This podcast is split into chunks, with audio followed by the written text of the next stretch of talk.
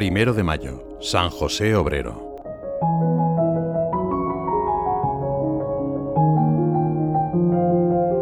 En el Evangelio de la Misa de hoy, memoria de San José Obrero, se relata que Jesús regresó a Nazaret después de haber estado predicando y realizando milagros en varios lugares de Galilea. El sábado acudió a la sinagoga y le invitaron a comentar la palabra de Dios. Habían llegado hasta el pueblo ecos de milagros y curaciones, así como de su doctrina, por lo que sus conciudadanos le mirarían con una cierta curiosidad. Cuando Jesús finalmente habla, reaccionan con recelo. Se preguntan, ¿de dónde le viene a éste esa sabiduría y esos poderes? ¿No es éste el hijo del artesano? ¿No se llama su madre María? Para los vecinos de Nazaret, anclados en la seguridad humana de lo que ya conocían sobre Jesús, fue difícil pasar al plano sobrenatural de la fe. Sin embargo, esta reacción nos habla, entre otras cosas, de la normalidad de la vida de la Sagrada Familia. A los ojos de la gente era una familia más, corriente, trabajadora, sin detalles llamativos. Nada había en su existencia que sorprendiera. Como casi todos, llevaban una vida hecha de años de trabajo, siempre igual, de días humanamente monótonos que se suceden los unos a los otros. Hoy consideramos la figura de San José, especialmente en su dimensión de trabajador. Y el primer aspecto que salta a la vista es este, el de una existencia sencilla. ¿Qué puede esperar de la vida un habitante de una aldea perdida como era Nazaret? se preguntaba San José María. Solo trabajo, todos los días, siempre con el mismo esfuerzo. Y al acabar la jornada, una casa pobre y pequeña para reponer las fuerzas y recomenzar al día siguiente la tarea. Pero el nombre de José significa en hebreo Dios añadirá. Dios añade a la vida santa de los que cumplen su voluntad dimensiones insospechadas. Lo importante, lo que da su valor a todo, lo divino. Así fue en la vida de José y quizá también lo es en la nuestra. Dios nos confía una misión muy grande escondida en la normalidad de nuestra vida cotidiana. Dios añade su gracia a nuestra colaboración humilde.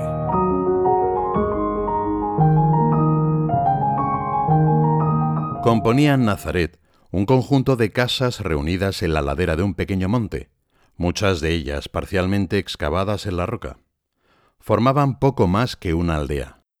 Debían de habitar allí, a lo sumo, algunos centenares de personas, que en su mayor parte se dedicaban a la agricultura o la ganadería. Nunca faltaban algún artesano, como José, que posiblemente trabajaba la madera para una variedad de usos, desde obtener vigas, puertas y otros elementos de construcción, hasta tallar instrumentos para la labranza o utensilios domésticos.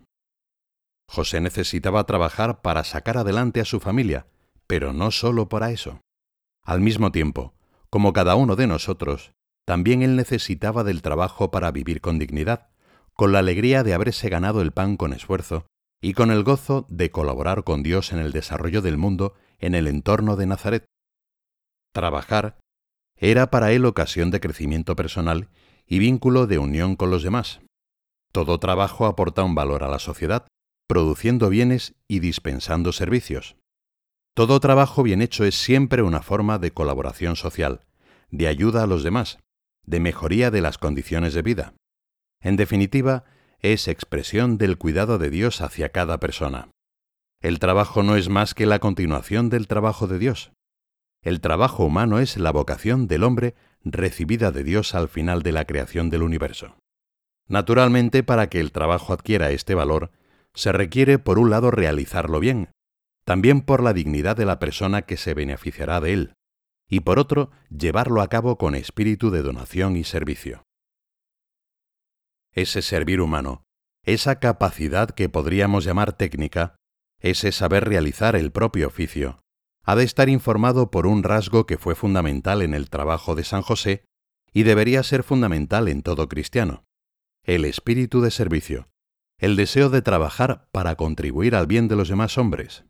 El trabajo de José no fue una labor que mirase hacia la autoafirmación, aunque la dedicación a una vida operativa haya forjado en él una personalidad madura, bien dibujada.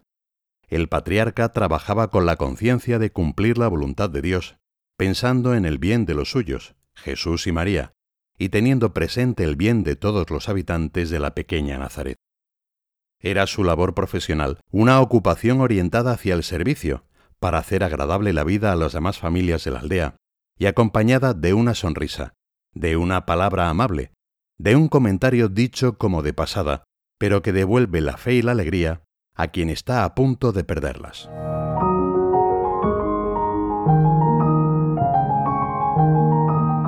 Aunque para José fuera muy reconfortante vivir con Jesús y con María, eso no le ahorraba las inevitables asperezas de la vida, el paso del tiempo que iría disminuyendo sus capacidades, la convivencia no siempre fácil con sus vecinos, los apuros económicos que quizá pasaron en algún momento, las conversaciones con algunos clientes que pagaban cuando podían.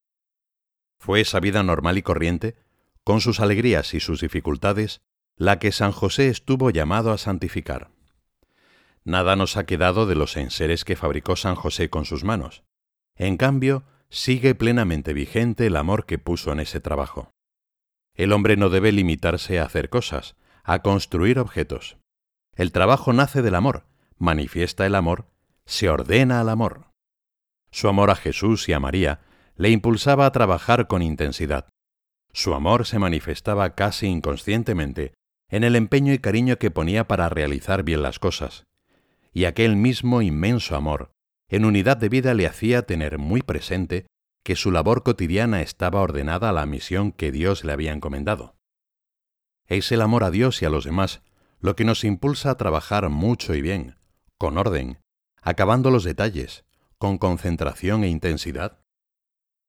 Convertimos nuestro trabajo en oración, presentándolo al Señor durante la Santa Misa. ¿Nos sabemos acompañados por Dios mientras lo realizamos? Ese espíritu contemplativo se desborda en un trato lleno de respeto, servicio, apertura y amistad hacia las personas con las que nos relacionamos. Nos encomendamos a la intercesión de nuestra Madre y del Santo Patriarca para que nos ayuden a mejorar nuestro trabajo de manera que se convierta, cada vez más, en ocasión de servicio.